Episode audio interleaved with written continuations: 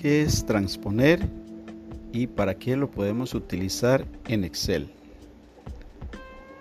Vamos a trabajar en una pequeña tabla donde la tenemos ubicada en cierta orientación y pretendemos cambiarle o transponer, como se le llama en Excel, su orientación.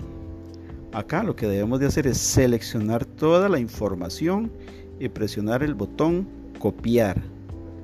Nos ubicamos donde vamos a pegar la información y buscamos las opciones de pegado. Tenemos un icono que se llama transponer y de esa forma nos lo ejecuta. O bien nos vamos a pegado especial y en la parte de abajo vamos a encontrar la opción transponer.